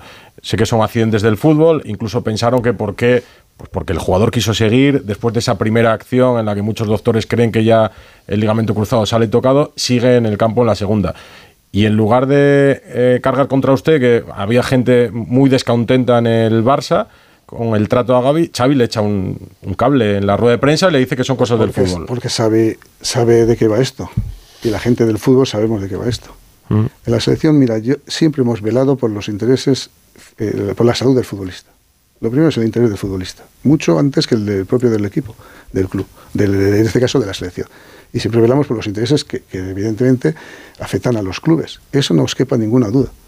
De hecho, no es que no es- eh, ha habido situaciones de que jugadores que podían haber venido convocados pues no han venido convocados porque hemos entendido que estaban en un proceso seguramente todavía de recuperación o en un momento en que necesitaban descanso. Pero sí es verdad que también nosotros tenemos, y vuelvo a la responsabilidad, es que estamos representando a un país, es que aquí también queremos ganar, y nos exige ganar nuestra responsabilidad. Luego aquí tienen que jugar los mejores. Y los futbolistas en algún momento, que además nadie se niega a ello, nadie, nadie es nadie, Nadie. eh, cuando están en disposición de jugar en la selección, nadie te dice, no, es que quiero descansar. Nadie lo dice. ¿Y- Nadie. ¿Y, cree que si volviera atrás, por ejemplo, Pedri en aquel verano que jugó 70 partidos, jugó todo con el Barça, jugó Eurocopa, jugó juegos? Hombre, si volviese tengo- atrás un futbolista, diría, "Pf, yo pararía. Es que, es que es facilísima esta respuesta. Vamos a ver. O sea, ¿qué quieres decirme? Que el problema es porque juega el. pa- el, el- el problema es si un, el- jugador, no, si, un jugador puede doblar Eurocopa y Juegos Olímpicos un verano. Sí, eh, eh, un momento. El, el problema que es que- el, el partido 71 que juega, el partido 72 que juega. Ese es el problema. Cuando dices, no es que ha jugado 72 partidos, ¿qué es el problema? ¿Que juega el 72? Pues igual hay que, dosificarle en otras fases de la temporada. Lo que no puede ser es que cuando estamos jugando unos Juegos Olímpicos y una Eurocopa, que no es baladí, entiendo yo, no sé, a vosotros igual os parece que es de un calado menor, No, me parece súper importante. pero claro, pero todos ¿y quién coinciden tiene que también en que un jugador sin descanso en verano pues acaba pagando físicamente Pero, el esfuerzo. Sí, pero ¿sabes lo que es? Que los grandes futbolistas, esto es la historia del fútbol, Si le pregunto por la gestión, ¿eh? no le critico. no, no, le pregunto cómo se gestiona con un Pues jugador de eso- 18 años el momento en el que tiene que parar. ¿Quién lo hace? ¿El seleccionador, el entrenador, el futbolista? Eso no sucede ni siquiera en los clubes. Que decir, que todos queremos, cuando tenemos compromisos importantes, los futbolistas buenos no tienen nunca vacaciones. ¿Por qué? Porque en los momentos, en los, en los veranos siempre se está jugando Eurocopas, Mundiales, Juegos Olímpicos, Copa de América, Co- Copa de África. O sea, es el momento en que los buenos futbolistas, cuando todos estamos, están de vacaciones, esos siguen jugando. Do- dos preguntas rápidas. ¿Es cierto que el día después del partido en Limasol que entrenaron en, en Chipre, tuviste que parar a Gaby porque quería entrenar con los que no jugaron el día anterior? Hacer un entrenamiento... Sí, lo comenté, ¿te acuerdas, Fernando? Así fue. Es que Gaby es, una, es un superdotado. Es una, tiene una energía, una vitalidad que es que, vamos, que des- desborda y contagia a todo el mundo. Y aquella mañana, cuando todos estábamos haciendo recuperación y él le correspondía hacer recuperación, pues él estaba con el balón y quería meterse a participar con el resto de compañeros que estaban haciendo el trabajo eh, eh, complementario para poder... eh, Y es, sí, y, y es cierto que solo eran los 45 primeros minutos de Valladolid. tratábamos de dosificarle de esa manera, sí. Pero porque es que el partido de, eh, de- que jugábamos contra Georgia, sí, era un partido muy importante. Nos estábamos jugando ser cabeza de del grupo, cabeza de serie, adelantar dos posiciones en el ranking de UEFA. O sea, es que no es mala, es que la gente igual cree que, que tenemos que, que pensar solamente, claro que pensamos, en, insisto, en el futbolista, pero es que en ese momento Gaby estaba eh, en perfectas condiciones. Yo, eh, es el día que más tocado he visto a Luis de la Fuente, el día que se lesiona No te Gaby. quepa duda, Rocío. A mí, eh, el drama de un seleccionador es cuando viene eh, un futbolista y se marcha lesionado. Ese es el drama. Es lo que mm, peor llevo. Y más me duele. Más que una derrota. Y lo dije además, y lo, bueno, lo digo hoy también, y, y en cualquier. y- y- y hubiera cambiado el quedar primero de grupo porque no hubiera habido lesiones. Cuando le abrazan en la salida del túnel de vestuarios ya sabe que la lesión es muy grave. No, no, no, yo no, ahí no me doy cuenta. No, porque él, él que tampoco es la, Sale no tiene mucha caminando, experiencia, sí, en no, no- nadie vimos esa lesión, nadie la vimos. De hecho, cuando salen los doctores a verlo, son doctores de un nivel top. Eh, eh, Gaby les dice que quiere seguir, que no, que estaba bien. ¿Y ha hablado algún día con él? Sí, sí, he vuelto a hablar. ¿Y cómo está? Porque Xavi le ha echado de menos esta temporada. Y yo creo que la selección le va a echar de menos también en la Eurocopa, no ¿no? duda. En todos los sentidos. En el plano futbolístico, que es un jugadorazo, para mí es un futbolista de un nivel mundial top, y, y humanamente, porque es la alegría del vestuario. Lo vamos a echar mucho de menos, muchísimo. Eh, hemos hablado y hablado con él, pues bueno, si a veces cuando hablo con él es el que te anima a ti. Es increíble. Es, es un, tiene una ¿No tenemos otro Gaby? bueno, pues mira, desgraciadamente estas circunstancias que se producen en el fútbol, Fernando, abren las puertas a otros futbolistas. Mm, Que, mm, que seguramente otros que, reconocidos, porque son tienen eh, un recorrido ya mayor en, en el fútbol, pero aparecen otros que seguramente no son tan conocidos y que necesitan de estas oportunidades para, después de tocar un poquito la puerta, tener la capacidad de, de- de- de poder jugar. No, no son, no son tan jóvenes como Gaby, pero quieren aquí estar. Están deseando llegar a la mesa. Susana Guas, Santi Segurola, Enrique Ortego. que Y Esteban, Enrique Ortego, eh, ya le aviso, trae, la- le ha hecho la lista ya. Se puede tomar vacaciones Perdona, ya hasta la menos. lista. Hasta la lista porque, porque que se, la, se la ha hecho Enrique Ortego ya. Un, un po- un Ahora- un poquito creo que menos. que coincidimos. sí, ¿Ah, así sí? visto, creo que tenemos ahí Vaya, pues 20. ahora, Eh, ahora va y- diciendo sí, sí, no, sí, Ah, no. no, y- y- ahora, Claro. no, Escucha. ahora, ahora volvemos, ahora volvemos, venga. Radio Estadio Noche. Rocío Martínez y Edu Pidal. Pues aquí estamos. ¿Cuánta gente tenemos está Fernando aquí? Burgos, está Enrique Ortego, hola Quique, buenas noches. Hola, buenas Hola. noches. Santi Segurola, hola Santi. Buenas noches. Susana Guas. Muy buenas, hola ¿qué tal? Susana. Y está Esteban en Asturias, nuestro portero, Esteban Ah, Suárez. sí, pues ahora sí. Sí, ahora sí los cascos, auriculares sí, para escucharlo. ¿Está entre Hola, los Esteban. seis de la prelista? ¿Está Esteban entre los seis de la? Está para jugar Esteban, ¿eh? Pues está- Yo ponía, ¿eh? Siendo ha sido portero. un gran portero. Mister, hemos coincidido, que la gente no lo sabe, eh, en Sevilla. Cuando usted estaba en el juvenil de Sevilla, Vale, yo pero es que estábamos diciendo, equipo. fíjate, ¿ves? Pues eso estaba, no recordaba yo, eh, Esteban. Hemos, eh, Sí. eh, Lo he dicho yo antes. me ha dicho Es que este- Enrique. Esteban tiene historias con todo No, el mundo pues, del cuenta, fútbol. cuenta esto, Esteban, me alegro, me alegro mucho. No, no, joder. es que además es de los pocos entrenadores que con el paso de los años mejora el físico, mister. ¿Cómo Es lo hace? verdad. Porque- Yo lo veo, lo veo guapísimo, mister. ¿Eh? hecho el efecto rebote, ya estoy para atrás. No, no. U- usted va al gimnasio cada día, pero yo también. Y a mí no se me nota, usted sí. Bueno, tú estás guapísima. No, no, es que de verdad, yo le veo y digo, madre mía, este señor, qué bien está. Y. ¿Cuántas, dijo una cuántas cosa- horas? No, eh, pero mira, esto es una filosofía de vida, Rocío. Eh, eh, no se trata de que también tiene mucho que, o tiene algo que ver con eh, el sentirte bien, un poco. ¿Presumido también o qué? Ah, mira, sí, eh, mira. Tips, También, tips, sí, sí, no, tips. Pero es una filosofía de vida. Yo llevo haciendo deporte desde que tengo uso de razón. Y cuando dejé el fútbol, seguí haciéndolo diario. Jugaba al fútbol, ya tuve que dejar de jugar al fútbol porque ya no me daba más.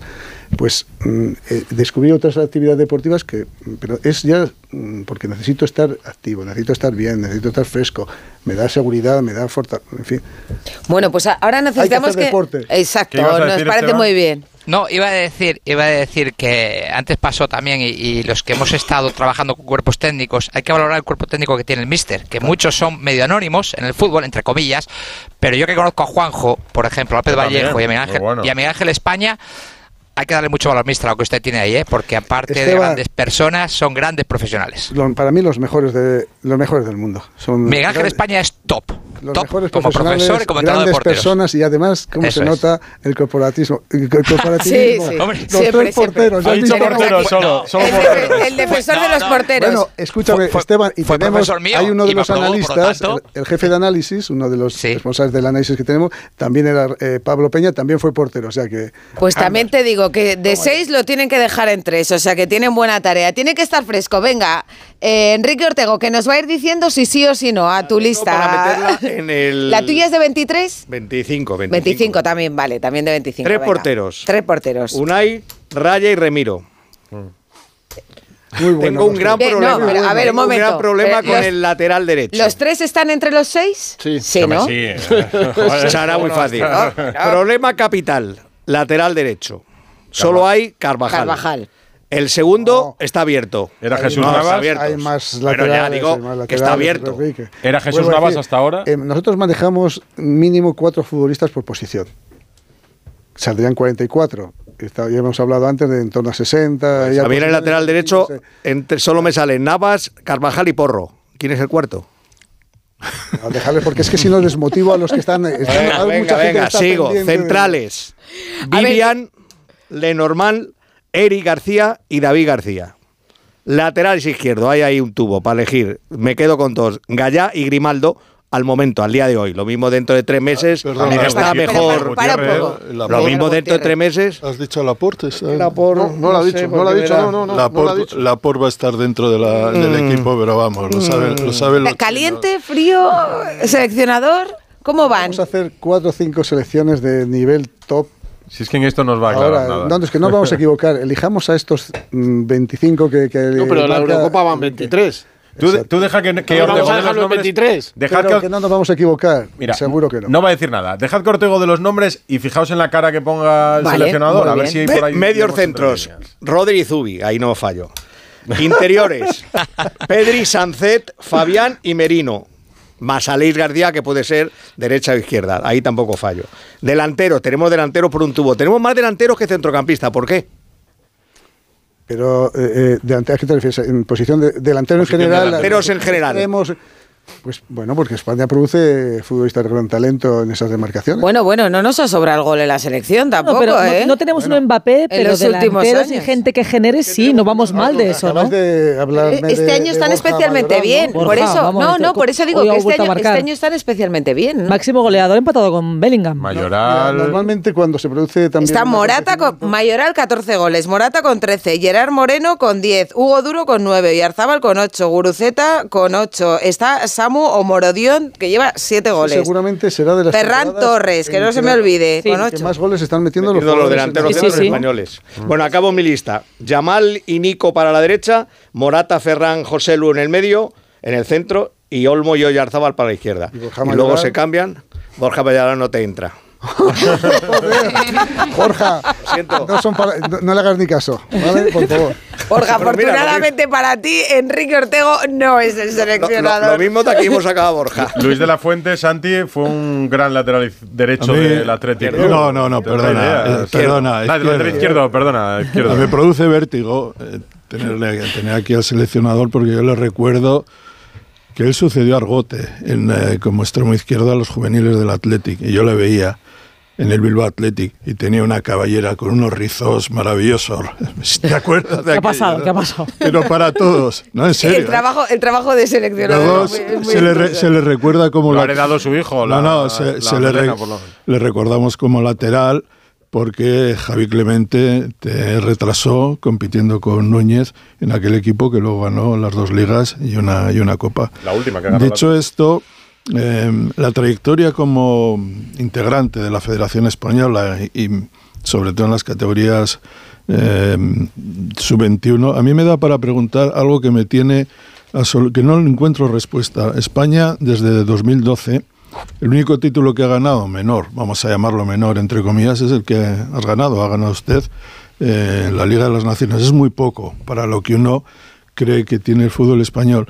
Sobre todo teniendo en cuenta la trayectoria que ha tenido el fútbol español en todas las categorías. En la sub-21 la, la- la conoce perfectamente, ha ganado no sé cuántos títulos ha ganado, cinco, más eh, los sub-17, los sub-19.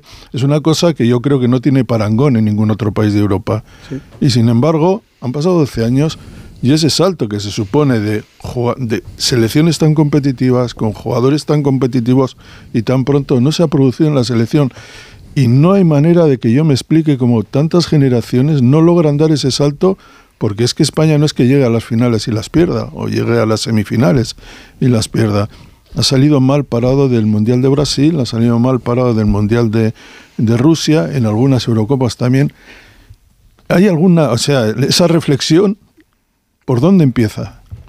Pues ante yo de verdad es, es una reflexión muy, muy difícil de, de, de- de explicar. Pero seguro que, que se ha dado, que, que esto, porque Eh, yo jugadores... lo que creo es que, mira, eh, al hilo de lo que que- quería comentar antes de que aquí pues, tenemos la posibilidad de hacer cinco o seis selecciones muy buenas, eh, a nivel internacional es el gran desconocido. No- Normalmente conocemos eh, el fútbol internacional de clubes. A nivel internacional, eh, mm, mucha gente no, es, capaz de, posicionar o, eh, eh, el nivel de las otras selecciones que no tienen tanto nombre en, su verdadera realidad futbolística. En todos los países, en todos, hay 12, 15, 18 futbolistas de máximo nivel.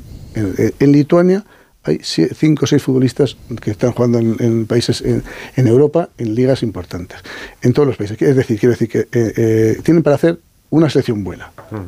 En España tenemos para hacer 5, pero es que juega solo una. Entonces, al final, la diferencia en, el panorama internacional, a nivel de selecciones, no es tan, tan grande como se produce a nivel de clubes. Pero el salto, da la sensación de que ese salto, mm, digamos, no se ha producido, o hasta ahora no se ha producido con naturalidad.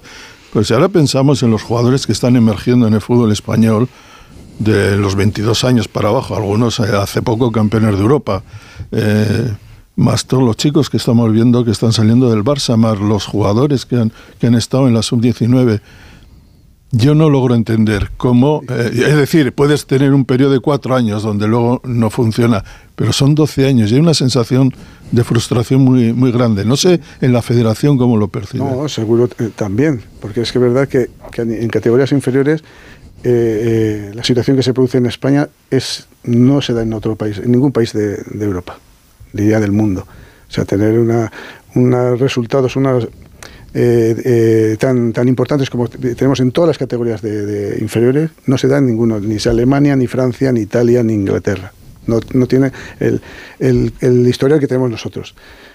Lo que pasa es que luego el mundo internacional, el nivel internacional, eh, el máximo nivel, es que hay mucho. El, el- el muy que, difícil. el que, por ejemplo, cuando estemos Pero no hablando de Brahim y estemos hablando de Ceballos y estemos hablando de estos jugadores, que no sean titulares en el Madrid, eh, que por ejemplo el Madrid, que es el, club ahora mismo eh, con más salud, digamos, de- de- del fútbol español y probablemente del fútbol europeo, junto con algún inglés, y que sin embargo cuando usted empieza a mirar eso, no encuentra esos jugadores que pueden, que teóricamente podrían dar, o en el Barça son demasiado jóvenes, ¿eso cómo lo ve usted? Yo, yo soy un convencido y defensor del futbolista español, porque conozco bien la materia prima, conozco bien los futbolistas que, como estamos hablando, en el fútbol base, eh, tienen un rendimiento excepcional, como no tiene en ningún otro país.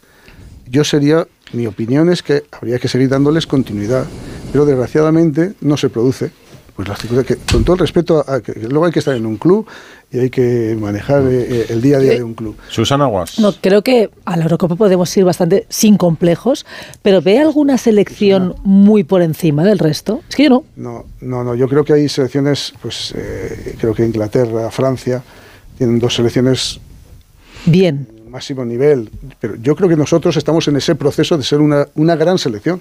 Todo tiene un proceso. Empezamos en, en diciembre del año pasado siendo un buen, una buena selección y creo que nos estamos convirtiendo en una gran selección también. Necesitamos, pues bueno, pues eso, eh, hilar esos, dar esas últimas puntadas al equipo, que lleguemos todos en buenas condiciones, que todos los futbolistas que, que podemos recuperar al máximo de, de- integrantes de, de esta generación, de estas generaciones los podamos tener disponibles Y yo creo que estamos en disposición de competir con cualquier selección. Por supuesto que sí. Yo no voy a, no voy a tirar balones fuera, ni voy a decir, porque eso me parece absurdo. Yo me estoy viniendo arriba ya para, para el verano. Yo, yo tampoco, nosotros tampoco hacemos planes de vacaciones hasta el 14 de julio, también con cancelación Pero gratuita. Por El si- tema del calendario, eh, que puede haber un calendario para selecciones y otro para equipos, para selecciones ya sería a partir de junio. ¿Eso creo que es posible? ¿Le gustaría? Mira, yo eh, eh, acepto el calendario que se elija. Me da igual jugar todos los partidos en junio, en diciembre, en noviembre o las ventanas que están ahora establecidas. Me da exactamente igual. Pero que si se acepta en julio cuando se acepte, que no estemos luego poniendo paños calientes durante la temporada y justificando otras situaciones que se producen en el día a día para echar la culpa a las selecciones. No, no. Ese calendario se aprueba en un momento determinado. Es el momento de decir si estás de acuerdo o no. Si estás de acuerdo, Pero sería mejor, sería mejor. Para, para su Eh, trabajo como seleccionador, por ejemplo. Eh, para nuestro trabajo para- como seleccionador sería ideal tener todos los meses algún compromiso, porque eh, pasa lo hemos hablado, septi- septiembre, octubre y noviembre tienes esas tres ventanas y de noviembre a marzo ¿no? pasan Y cinco luego de meses. sin marzo a junio. y- Pasan cuatro y cinco meses. Cuando hablamos, eh, para que veáis lo difícil que es, es difícil hacer un equipo en un club que tienes día a día, que tienes todos los entrenamientos de diarios y dobles sesiones. Imagínate aquí lo que supone eh, trabajar en noviembre y ya hasta en marzo no tener contacto Pero, pero no, que no está de vacaciones, ¿eh? que yo cuando, cuando llego aquí a la radio le he dicho, no eh, digo, ¿cuántas nunca. vacaciones de noviembre, de noviembre a marzo? Un no, seleccionador que- no trabaja. La lista pero de usted, marzo- ¿Cuántas veces ha dormido en su cama en la última semana? Pues la última semana he estado cinco días fuera. Joder. Pues, le, le se decir, le escuché decir una vez. No, eh, sí, mira, eh, Susana, perdón. eh, Sí. Por supuesto que sí. Mira, yo he comentado antes también que yo no sabía lo que hacía un seleccionador cuando llegué a la selección hace ya 11 años. Y la selección tenemos un día a día intensísimo. ¿Por qué? Porque aquí hay que hacer un seguimiento diario, puntual de, todos los jugadores. Todas las, las jornadas empiezan. Me dicen, ¿cuántos partidos ves a la semana? Que no tiene más mérito. Si es que he dicho esto, parece que tengo un mérito especial. No, que no, que es simplemente hacer mi trabajo. Entiendo que lo intentamos hacer bien. Pero hay herramientas que preparan un resumen de Sí, partidos por bastante. eso, eso, si me permitís un segundo, os lo explico rápidamente. Hay jornadas viernes a lunes y jornadas, semanas que el martes a jueves otra y el viernes empieza otra. Mm. Empiezas a ver solo los partidos Sí, que cada a nosotros semana. nos lo, Lo va a sabemos, decir, nos si nosotros algo. sabemos. 70 partidos, evidentemente, y afortunadamente tenemos disponibles de herramientas que te permiten ver el partido completo, el partido en directo, que es muy importante para ver ciertos detalles. El partido en, en directo en la televisión, que te ves otro tanto, tenemos posibilidad de verlos en cámara táctica, que ves lo que no enfoca la televisión. Sí. Y luego, además, el balón en juego, que, que solo ves el partido, el balón en 30 minutos, o sea, Mm. perdón, dura una El hora. tiempo efectivo de- el tiempo Ah. efectivo de juego. Y además, hay otra herramienta que son las acciones únicas y exclusivamente individuales del futbolista en Mm. cuestión. Pues eso te evita, claro, es que si no. Sí, es con esa imposible. trabajan también los ojeadores, con esa trabajan los Claro, clubes. Pero claro, eso no quiere decir que veas Los solo comentaristas como Esteban. 10 minutos. Un momento, que no, que no está escuchando Esteban. Los cascos. No, que- que los está comentaristas- Esteban, que no, que no le estaba oyendo. Esteban, ahora, dale, dale. Ah, que los comentaristas Disculpa. también lo utilizan. la verdad. Los comentaristas Claro. también tenemos eso, son herramientas fantásticas. Yo le quería comentar una cosa. Yo hace, bueno, sé, Esteban, no recuerdo, tuteame, por favor, ¿eh? bueno, yo siempre soy respetuoso con, con la jerarquía y con la edad. ¿eh? Por favor. No, no, no, lo de la edad no se lo digas. Y Por por, favor, cierto, que no hemos dicho, que no hemos dicho la edad. 62 años. Sí, sí, afortunadamente. Sí, sí. Los años Pero- se dicen que- cuando uno los lleva mejor de lo que por parece, se dice. Luego, si no, se tapan. Pues ahora que ya... estoy No, orgulloso. no- no es el mayor, pero con mucha diferencia además aquí. Afortunadamente podemos decir que estamos, que ya los balones ya empiezan a pegar en los palos. A ver. ¿eh? Ahora que hemos roto ya la- el protocolo, eh, eh, ¿no, no crees que estamos en- con una muy buena salud en ambas áreas? Es decir, siempre teníamos la época de Casillas el mejor portero del mundo, pero quizá nos faltaba arriba. Eh, cuando teníamos arriba parecía que los porteros en España no... Y yo veo un crecimiento muy importante este año, este año, en Noé Simón y Ramiro, por ejemplo, y en el área rival, es que habéis hablado de Borja Mayoral, habéis hablado de Morata, José Lu. Eh, ¿No crees que hemos crecido mucho en las áreas? ¿Que es para ilusionarnos? Porque en las áreas al final se decide todo. Exactamente, sí. Mira, esa, iba a utilizar esa misma expresión. Yo creo que lo importante de- es dominar las áreas de ambas fases, ofensiva y defensiva, ¿no? aunque luego evidentemente el, el fútbol se desarrolla en esa zona intermedia, que también somos muy importantes. Tenemos, en mi opinión, los dos mejores mediocentros del mundo. Pero sí, creo que, que por eso, mm, conociendo esa materia prima que estaba haciendo referencia antes, estoy muy feliz, contento y optimista de que creo que tenemos, estamos confeccionando un gran, una gran selección. Grupo. Usted una dijo, usted dijo una vez que, que, eh, en alguna ocasión no había llamado a algún ju- jugador porque quería buenas personas también en el grupo. Además de buenos jugadores, que quería buenas personas. Eh, ¿alguna pero vez no- por- ¿Ha dejado ah, fuera algún jugador que por rendimiento podría estar, pero que no le venía bien para el grupo, que había tenido algún problema con usted o con algún compañero? eh, Para, me encanta que me hagas esa pregunta. ¿Por qué? no, quiero decir, para tranquilidad de todo el mundo, Ah. eso me ha sucedido en la federación, pero no en la absoluta. Para que quede, porque sé que te había también esa suspicacia de que si no venía fulanito menganito era porque no, no, no. La verdad es que no me ha sucedido en la absoluta. No tengo, pero sí en otras categorías. He vivido esa situación de que un futbolista, pues, no tiene un comportamiento adecuado y eso ha, ha- ha- ha perjudicado al, al, al- mayor- al colectivo, al equipo. Mm. Porque además aquí tenemos otra, otra singularidad. La singularidad de esto es que en una temporada de fútbol tienes 38 jornadas, 42, para poder solucionar los problemas que se van suscitando o apareciendo durante una jornada u otra. Tienes, aquí no, aquí tienes un día malo y no has estado, hemos estado todos a la altura de las circunstancias y te vas a casa. Entonces hay que minimizar el riesgo para que eso suceda.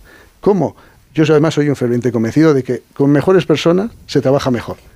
Que tienen que ser buenos futbolistas, por supuesto. Es que eso es de cajón, diría mi pueblo también, de cajón de madera de pino. Pues claro, hay que traer buenos futbolistas. Pero mira, te voy a decir otra frase más. Para triunfar en el fútbol no es una frase mía que ya la he hecho casi mía. La, hizo, la, la dijo un genio. Yo la he hecho mía, pero ya casi en el fútbol es, es como si la, la hiciera yo ya. Para triunfar en el fútbol hay que jugar bien al fútbol y mil detalles más. Pero lo verdaderamente importante son los mil detalles más. Y esos mil detalles más son ser solidario, ser buen compañero, ser respetuoso, ser disciplinado, ser sacrificado, esforzarte, pam, pam, pam. Mil ¿Y detalles. eso viene de una experiencia suya o, o Por de, supuesto, o pero de lo que le puedan contar en alguien un- que te dice que he sido 18 años No, no, de- futbolista. de- quiero decir, con, de su experiencia con un futbolista descarta o de lo que puedan Claro, decir Claro, sobre él pues en sus todo, informes. Esto es, esto es un, aquí la experiencia se adquiere en- después de vivir muchas No, situaciones. pero no su experiencia, su experiencia con el futbolista. Quiero decir, en, en ese caso de las categorías inferiores, ¿fue porque tuvo usted Claro. una mala experiencia con el futbolista o porque le, han dicho. eh, No, no, no, no, no, yo no, no, a mí el que me han dicho. no, sus colaboradores, No, pedirá no. informes. No, no, eh, pero no, no. Esto, sabrá- aquí Fue directamente. Aquí las decisiones se toman, efectivamente. Aquí las decisiones las tengo que tomar de última. mm, Yo co- co- consensúo todo con mis colaboradores, pero al final la, de- la decisión final la tomo yo. Pero- Soy el máximo responsable. Dicho esto, perdón, eh, Rocío.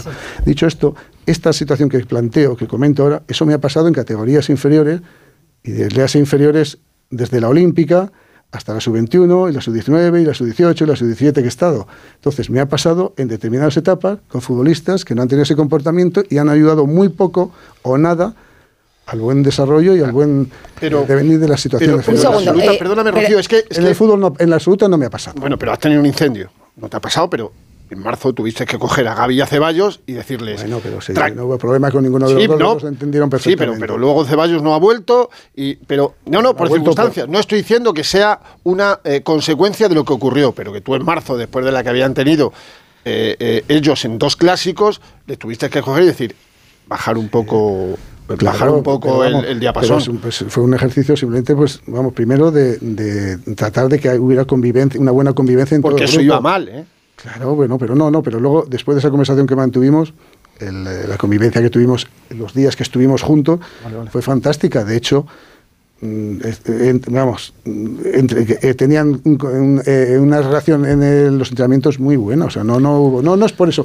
No, en ese- por eso he querido aclarar que eh, no tiene nada que ver esa, esta, esta reflexión que hago ahora con lo que está aconteciendo en la absoluta. No, no, no tiene nada que ver. Las decisiones ahora son por Una otro- duda, la, la lista de los dos partidos de marzo es la definitiva en el sentido de que o, o se va a probar, No. se va a seguir probando. Mira, es que lo de probar tampoco me gusta mucho. Es que lo de probar parece que estás haciendo un favor a alguien. Es que aquí el que viene es... Pero es una terminología futbolística. Si en realidad coincidimos en tiene 22 claro. No, pero, tiene claro ya. pero permíteme también que, que- que ajuste un poco los términos. Para, que- para mandar ese mensaje, que sepa la gente y los futbolistas, que aquí no se hace favor a nadie. Aquí se viene a rendir. Y aquí se viene a representar a una selección, a un país, y eso para mí, vuelvo a decir, es muy importante. Pero si, si hay un futbolista que no ha ido nunca con Luis de la Fuente y no va en la próxima convocatoria, ¿tiene alguna opción de ir a la Eurocopa? supuesto, Claro que sí. Por supuesto que sí. Aquí no tiene la puerta cerrada a nadie. Yo tengo, es que vuelvo a decir, la buena noticia, la mala noticia sería que te dijera, no, todavía no tengo clara la idea y ni la lista, ya veremos cómo evolucionan estos meses. No, la idea, yo la idea la tengo ya aquí. Yo casi te diría que tengo aquí la idea del cual me gustaría que fuera la, la primera alineación contra Croacia. Yo la tengo ya aquí, pero sé... Cuidado con ellos, ¿eh? claro que sí, Santi. Se la saben todas. Claro, pero sé que va a pasar... días, ¿eh? Sé que van a- quedan 138 días para seguir pensando. 138 días son para que empiece la Eurocopa o para nuestro primer partido. Nosotros, para el 15 de junio. Para el 15 de junio. Pero va a pasar lo que desgraciadamente no queremos que pase o que pasara, pero va a pasar. Me gustaría... ah, perdón, eh, Rocío. Eh, quería volver un poco a. Yo me quedo con eso de las buenas personas. Eh, yo creo que Luis de la Fuente, en general, eh, da imagen de ser una, una buena persona. A mí, sin conocerle personalmente, en principio yo cuando le veo, le escucho hablar, me lo parece. Pero ¿no cree precisamente que esa imagen eh, provoca que tenga más críticas? ¿Alguna vez no ha pensado, mira, si es que lo que tengo que hacer es tener más mala uva? Que no, pero vamos a ver. No, no, vuelvo a decir, lo comentaba antes a Edu, no confundamos... No, no, no, no, no hablo de docilidad, digo de la imagen de una persona, pues eso, de, de- No de- de confundamos- educación, de no tener No confundamos mala... bondad- Es que mi madre no me deja decir No, tacos escúchame, no, no. en la radio. Permíteme, no confundamos bondad con debilidad. Yo soy No, no, no, no. pero por eso quiero dejarlo claro. sí, sí, sí. Yo soy una persona que me gusta tratar a, a todas las personas con respeto, con educación, siempre y cuando me respeten a mí. Yo solo respeto a los que me respetan a mí. Al que no me respeta a mí, conmigo lo tiene crudo, lo tiene muy crudo. Pero dicho esto, pues eh, vamos a ver, eh, es excepcional intentar que la gente viva más feliz, disfrute, sea, te vean más accesible, dentro de, de, insisto, de ese marco de respeto que tiene que haber. Tú en tu trabajo y yo en el mío. Pero eh, eh, eso es excepcional. No, lo es que yo lo que veo, es, es que a mí lo que me sorprende es que esa actitud, que seguro que aquí estamos todos en esa línea, sea lo excepcional. Es que a mí lo que me, Rocío, lo que me, de verdad, a veces digo yo, pero vamos a ver, ¿que ¿esto, que, esto qué es? Que esto sea excepcional, el tratar de, de ser simplemente amable, cercano. Pues bueno, sí, es igual. Si Una eso- persona si eso me- normal, ¿no? Eso es. Si eso me perjudica, dices, porque dice que me perjudica, pues No, no, le pregunto, le pregunto. Le saco una lista en la federación. Bueno, que, que- yo se- Adelante. que yo sepa, hubo un campeón del mundo, el único campeón, seleccionador campeón del mundo en este país, Vicente del Bosque, que tenía que responder a ese tipo de preguntas con más frecuencia de lo... Porque era de otra lo persona normal.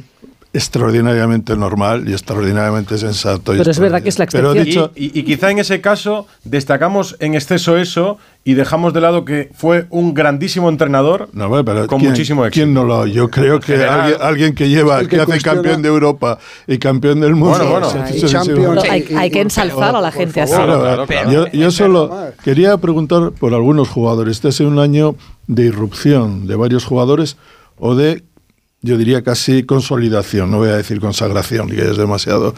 Y estoy recordando, por ejemplo, el caso Lamin. Lamin Yamal era un ju- jugador, apareció como un tiro prácticamente en agosto. En septiembre ya jugó aquel partido, creo era con Georgia. Salió en el, por lesión, no sé si de Asensio. Y ha habido momentos donde a mí me pareció por lo menos que estaba atravesando un periodo valle, jugaba menos.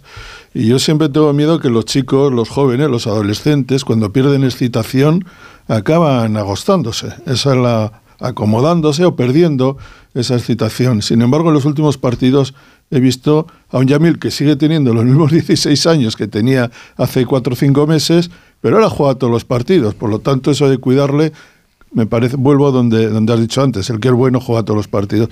¿Cómo ves el Lamín de, de enero, febrero, con el Lamín que tú viste así de repente, repentinamente? Y hay otro jugador que a mí también me parece interesante en este, Nico Williams. Nico Williams era un jugador que tenía potencial, pero se le notaba inmaduro y sin embargo, la impresión que yo tengo es que esta temporada se ha convertido en un jugador de verdad, en un jugador completo.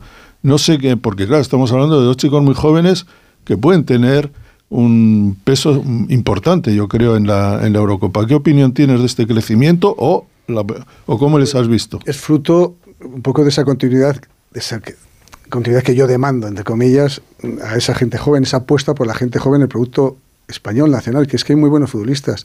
Yo conozco bien el fútbol eh, formativo, conozco el fútbol de las más tempranas edades y sé que hay un talento fantástico en España. ¿Y Lamin le preocupó en algún momento? Yo sabía, no, yo eh, eh, va a pasar más mm, picos de sierra y va a tener ese dientes de sierra porque, mm, porque es natu- eh, normal en una formación, en un periodo formativo. Vas a tener ahora, normalmente eh, el futbolista siempre que irrumpe joven, siempre tiene un momento de pico muy alto, pero luego viene ese bajada, ese llano, ese es normal. ¿Y ahora? Pues ahora yo creo que está mm, eh, de nuevo repuntando. Ha pasado una época más compleja, no ha tenido esos minutos también que verdad- verdaderamente estás comentando, pero yo creo que, que, eh, está ahora en un momento que se encuentra más seguro, más confiado, tiene más minutos. Y eso hace que el futbolista de ese talento, además, que son futbolistas especiales, ese tipo de futbolista necesita... ¿Tan especial lo ve? ¿Le ves? Sí, sí, yo sí le veo. Fíjese bastante. que a gusto estamos con usted, que llevamos ya una hora y 24 se nos minutos. ha de pasado, de- se nos ha pasado volando. Tenemos que despedirle todavía. Radio Estadio Noche. Rocío Martínez y Edu Pidal. 12 y 57 y estamos ya a punto de despedir. Oye, esto seleccionado sigue- sigue la tertulia, sigue la tertulia aquí de ¿eh? laterales, de centrocampistas, de delanteros, de... Si yo en realidad... Le hemos, le hemos tranquilizado. Le decía aquí, ¿eh? seleccionado, si en realidad de 25 jugadores, la gran mayoría de españoles estaremos de acuerdo en 20, 21, 22. Edu, Buf, pero en el que Bueno, no estemos de 23 acuerdo. definitivos. Es que 25 no. No, 25 va a ir en marzo. No, no, de no, marzo. no, 23, Vale, 23 para la 23. Eurocopa. Eh, a lo mejor discrepamos en el tercer portero, en uno de los delanteros, seguramente en los Edu. jugadores con menos Edu, pero participación. si es Eso ha sido que histórico. este- si el, el debate es ese, la previa, si luego nos damos cuenta que coincidimos en la gran mayoría, pero es verdad que, que es, lo normal es que se produzca que haya dos o tres futbolistas. Siempre hay una sorpresa. En, el- Pero en los hay- dos hay- últimos meses, siempre en una lista final, hay una sorpresa. Siempre. Pero, pero el producto, ni más ni menos, de las situaciones que se van a dar de manera natural, que va a haber lesiones, que va a haber situaciones de- que van a atravesar difíciles futbolistas, y otros todo lo contrario. Luego, esos son los que en ese momento que tienes una duda, pues he hablado antes de sensaciones. Las sensaciones, eso que llamamos los que somos ya tenemos cierta edad, experiencia, que otra gente no la tiene porque no tienen esa vivencia. Entonces, ese esto sentido es el que nos invita a tomar decisiones que a veces hay gente que no lo entiende, pero es solamente por desconocimiento y porque no tiene esa experiencia Bueno, que tenemos ahora. Bueno, Estoy- nosotros, nosotros hablaremos de, de- de esos, de, de los que no hay acuerdo. Eh, Hombre, porque los otros, es muy aburrido también estar de acuerdo en todo seleccionado. Estoy pensando Entonces- que no ha tenido una rueda de prensa de convocatoria tranquila. Eh, estaba repasando todas, desde que debuta. últimas, la última, sí, la última. La última sí, un poco más. Sí, Eh, sí, sí, la última- la de última fue-. La La última Fernando. De Chipre y Georgia. Nos aburrimos, ¿no? Sí. Bueno, sí, No, pero es verdad. mejor que sean así Lo, lo de. Gaby vino, des- vino después, es verdad. Sí, pero- no, no, no. pero La todas- última, yo he No, visto algunas donde lo Sí, pasó sí, realmente sí. mal, muy mal. ¿Quién es el de los mil detalles? La frase esa. Hombre, mi admirado Julio Iglesias. Julio Iglesias. No lo hubiéramos adivinado. La ¿eh? frase. Eso no lo vimos venir. Ya, claro. Tiene tantas Para miles de cosas, Para ¿verdad? triunfar en la canción necesitas cantar bien y mil detalles más. Pero lo importante son esos mil detalles más. ¿Sabéis? Hombre, pues a Julio Iglesias no le, no le ha ido mal, la verdad. Porque, porque Cumplía Julio- con los mil detalles. Exactamente. Controlaba muy bien, controla muy bien esos mil Yo detalles. tengo una muy buena que, que- que- A ver. Sa- ¿Sabéis quién fue el primero que vio a un futbolista que es una castaña, Susana, y que... ¿Sabéis quién fue el primero que, que vio a Jude Bellingham? Que votó a Jude Bellingham y se llevó críticas. Bueno, en Luis de la. Fuente. No, pero- Evidentemente que Luis no. de la Fuente, hace un año, va a hacer un año en el Debes del 2023, Luis de la Fuente votó Del 22. Del 22. no, pero. Bueno, pero por el año 22. Votó, votó en el 23. Votó a Julián Álvarez, a Jude Bellingham y a Luka Modric. Sí. Se le echaron de encima las Grandes alimañas. palos, sí. Las alimañas se echaron encima. Julián, Alimañas, Julián alimañas. que No, solamente... Hay alimañas, hay muchas alimañas. Alimañas, no, hombre, no. Fernando, no. Sí, hombre, es una palabra muy fea. no hay muy animales fea. buenísimos. Julián Álvarez, que solo lleva, desde que no está puede jugar eh, eh, Haaland, lleva solo 15 goles. Va. Mala suerte. No, pero vamos a ver, seleccionado. A usted le va la marcha. Porque no me diga usted que hasta en eso tenemos que. Si la que votación de este año, No, la, la verdad es que la que voy. ¿La de este año cuál fue? No, Fue dila, Ah, dila. Rodri, Messi. no, Messi Te una cosa. y Messi. Y Messi, Messi el tercero. la pregunta es, por lo menos mi pregunta es, ¿os dicen lo que tenéis que votar en el sentido de es el año natural, es desde el Mundial, podéis votar lo que os dé la gana, quien más os guste? Hay unas- una relación de futbolistas, entrenadores y demás que, Sí, que tienes que 50. votar. Y tú eliges a los que crees oportunos. Pero, pero, pero sabía que, que el. Mundial ya no entraba. Sí. O sea, a Messi... Pero la lista venía Messi. sí, pero quiero decir, me- ¿usted cree que, que Messi es el tercer mejor jugador del mundo en el año 2023? Yo creo que el primero y el segundo eran Rodri y... Haaland. Ya no, no, ya. Y el sí, tercero bien. lo hizo como homenaje, pero no me diga que no le va. Si el, si no, el- no, pero que no ha contestado. ¿no? ¿Y, y ¿Eh? ¿No Messi? Pues Messi ¿Pero está- por cuál es la razón? Pues Messi, a mí me parece un futbolista excepcional que ha ganado. Pero vamos, hay alguna duda sobre Messi. Sí. Es que Hombre, que Messi- está jugando en Estados Unidos. No, no, no, ni, ni, ni de Di. Stéfano, no, no, ni Messi- sobre Di Stéfano, Messi ni, solo claro, las botas ni sobre es Zidane. Pero escuche, seleccionador, ni Argentina. sobre Argenti- Guardiola. pero- Argentina gana un mundial en 2022.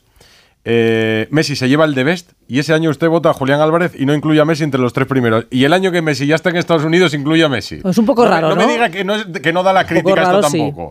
Pues no, pero vamos. eh, eh, ¿qué- no, os- ¿no lo hubierais votado vosotros así? No. A Julián Álvarez seguro que no. El mejor jugador, el mejor, o sea, es bueno, Bellingham, pero el mejor votó nadie, Ya nada más cam- que él. ya tampoco fue el mejor sabes- año de. Bellingham. No, ¿Sabes pero es que malísimo Álvarez- Bellingham. No, se me corren 10 Sí, mejores que se- Bellingham en pero- 2022. Ya, pero no iba mal tirado Bellingham. No, iba bien. No iba mal ¿quién tirado, pero Bellingham? puede seguro que no. criticar todo, exacto, exacto. no, se puede criticar todo, lo que es que a la hora No, lo la de final, Bellingham no lo- Vale, no, ah, mm, porque quiero decir, no, no, digo por el, modo visionario, quiero decir, Ah, porque me parece Muy visionario, pero seguro que no hubiera dicho el arranque que ha tenido en el Madrid.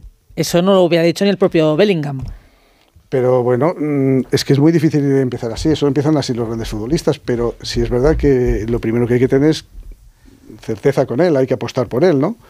Yo hubiera apostado también. No, pero Sí, sí. acláreme, que es que se- eh, eh, no, no lo ha aclarado. ¿Por qué vota Ah, no, Julián Álvarez pero que ya- pues como porque- mejor de 2022? ¿Le debe algo? Para mí, no, pues para mí había hecho un mundial excepcional. Venía de ser campeón de- de- del mundo, campeón de, de América, eh, había ganado la Champions. Es que, vamos, es que el que cuestiona a Julián Álvarez es que no le conoce.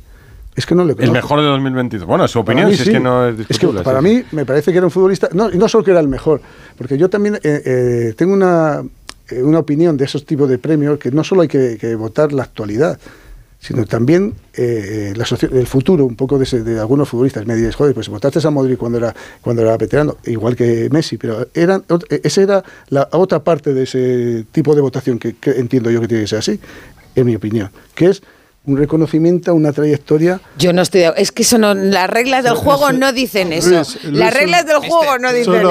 Esteban, pregunta. Esteban, un segundo, un segundo, que está la- Esteban. Ah, perdón. No, Esteban, eh, dime. No, eh, mira, eso con respecto a la lista puede pasar también, mister, que, eh, por ejemplo, el máximo goleador nacional, un hipotético caso, ¿no? Pongamos que hablamos de eh, Borja Mayoral. No vaya al Mundial, o sea, a la Eurocopa, Borja Mayoral, quien sea, porque dentro de su ojo experto que usted define o dentro de lo que usted busca al estilo, vayan otros jugadores con menos goles. Quiero decir que no solo la cantidad es importante, sino que también la calidad o el encaje es importante para la selección. Bueno, porque eh, eh, antes comentaba que, que confeccionar una lista hay que ver muchos escenarios. Y dentro No solo números, quiero decir. Claro, efectivamente. No Eso solo se trata de ser datos objetivos, porque es que así no, esa no es la certeza. De, de- hay un componente de subjetividad y hay un componente de esas sensaciones que y de, y de- bueno y de un escenario que en mi plan de partido tengo que contemplar Eso. todos los escenarios.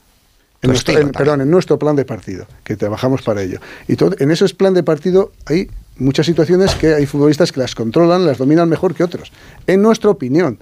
Y por eso, en la- a la hora de tomar una decisión, que digas, pues es que este juega más o menos o, o tiene otros números, pero es que hay futbolistas que son expertos en determinadas situaciones que también las tenemos que contemplar, porque seguro que se pueden dar o se pueden dar. Estamos pensando todos en José Lu. y con Todos, estamos pensando, Mayoral, José Lu. Fernando, y, para, dejar eh, eh, perdona Esteban, para dejar zanjado ese tema de quién es el mejor, es que eh, seguramente aquí todos tenemos mm, una relación de, de futbolistas diferentes. ¿Y quién está en el acierto? ¿Tú? No, no, no, no. Fernando, Yo, yo, yo aquí, yo aquí sobre todo hago preguntas.